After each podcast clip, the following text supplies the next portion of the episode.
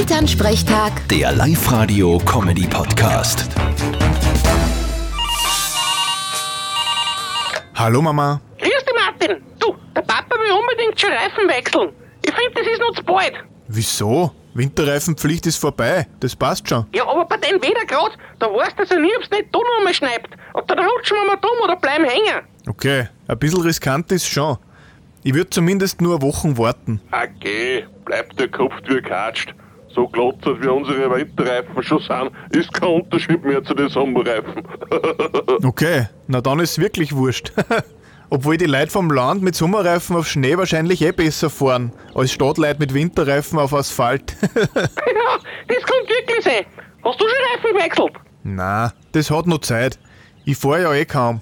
Außerdem sorgen meine Reifen immer wieder für Erheiterung. Aha, wie denn das?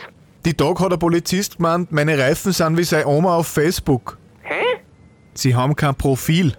Vierte Mama. Aha, lustig. Vierte, Martin. Elternsprechtag. Der Live-Radio-Comedy-Podcast.